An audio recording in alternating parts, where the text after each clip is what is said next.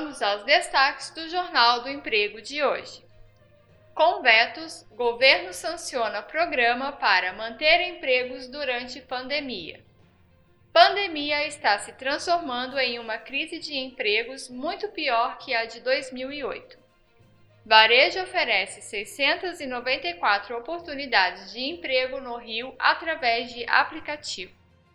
O presidente Jair Bolsonaro sancionou com vetos a lei que permite redução de salários e jornadas além da suspensão de contratos. Durante a pandemia de Covid-19, para viabilizar a manutenção de empregos. O texto tem origem na medida provisória aprovada pelo Senado e está publicada na edição desta terça-feira do Diário Oficial da União. Editada em abril, a medida provisória criou o Programa Emergencial de Manutenção do Emprego e da Renda, que garante o pagamento pelo governo federal de uma parte do seguro-desemprego por até 60 dias ao trabalhador com contrato suspenso ou por até 90 dias se o salário e a jornada forem reduzidos. Após o restabelecimento da jornada e salário, é garantida também ao empregado a permanência no emprego pelo período equivalente ao acordado para redução ou suspensão. Em nenhuma situação o salário pode ser reduzido a valor inferior ao salário mínimo em vigor. Entre os pontos vetados está a prorrogação até 2021 da desoneração da folha de pagamento de empresas de 17 setores da economia. A prorrogação foi incluída no texto pelo Congresso.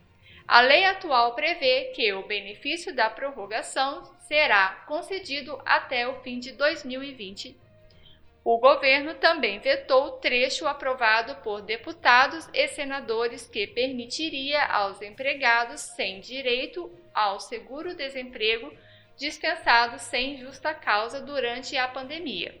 Acesso ao auxílio emergencial por três meses contados da data da demissão Retirou também do texto permissão para que o beneficiário que tinha direito à última parcela do seguro-desemprego nos meses de março ou abril de 2020 recebesse o auxílio emergencial. A pandemia de Covid-19 está se transformando em uma crise de empregos muito pior do que a crise de 2008. Segundo o relatório divulgado pela Organização para a Cooperação e Desenvolvimento Econômico, o estudo destaca ainda que mulheres, jovens e trabalhadores com baixos rendimentos estão sendo os mais atingidos pela pandemia. A organização estima que, mesmo no cenário mais otimista para a evolução da pandemia, a taxa de desemprego em toda a organização pode atingir 9,4% no quarto trimestre de 2020, superando todos os picos desde a Grande Depressão. Varejo oferece 694 oportunidades de emprego no Rio através de aplicativo. A Associação de Supermercados do Estado do Rio de Janeiro registrou o cadastro de 694 oportunidades de emprego nos setores essenciais do varejo do Rio, como supermercados e farmácias, atualmente na plataforma gratuita Vagas no Varejo. No país, são ainda 3.654 vagas de trabalho.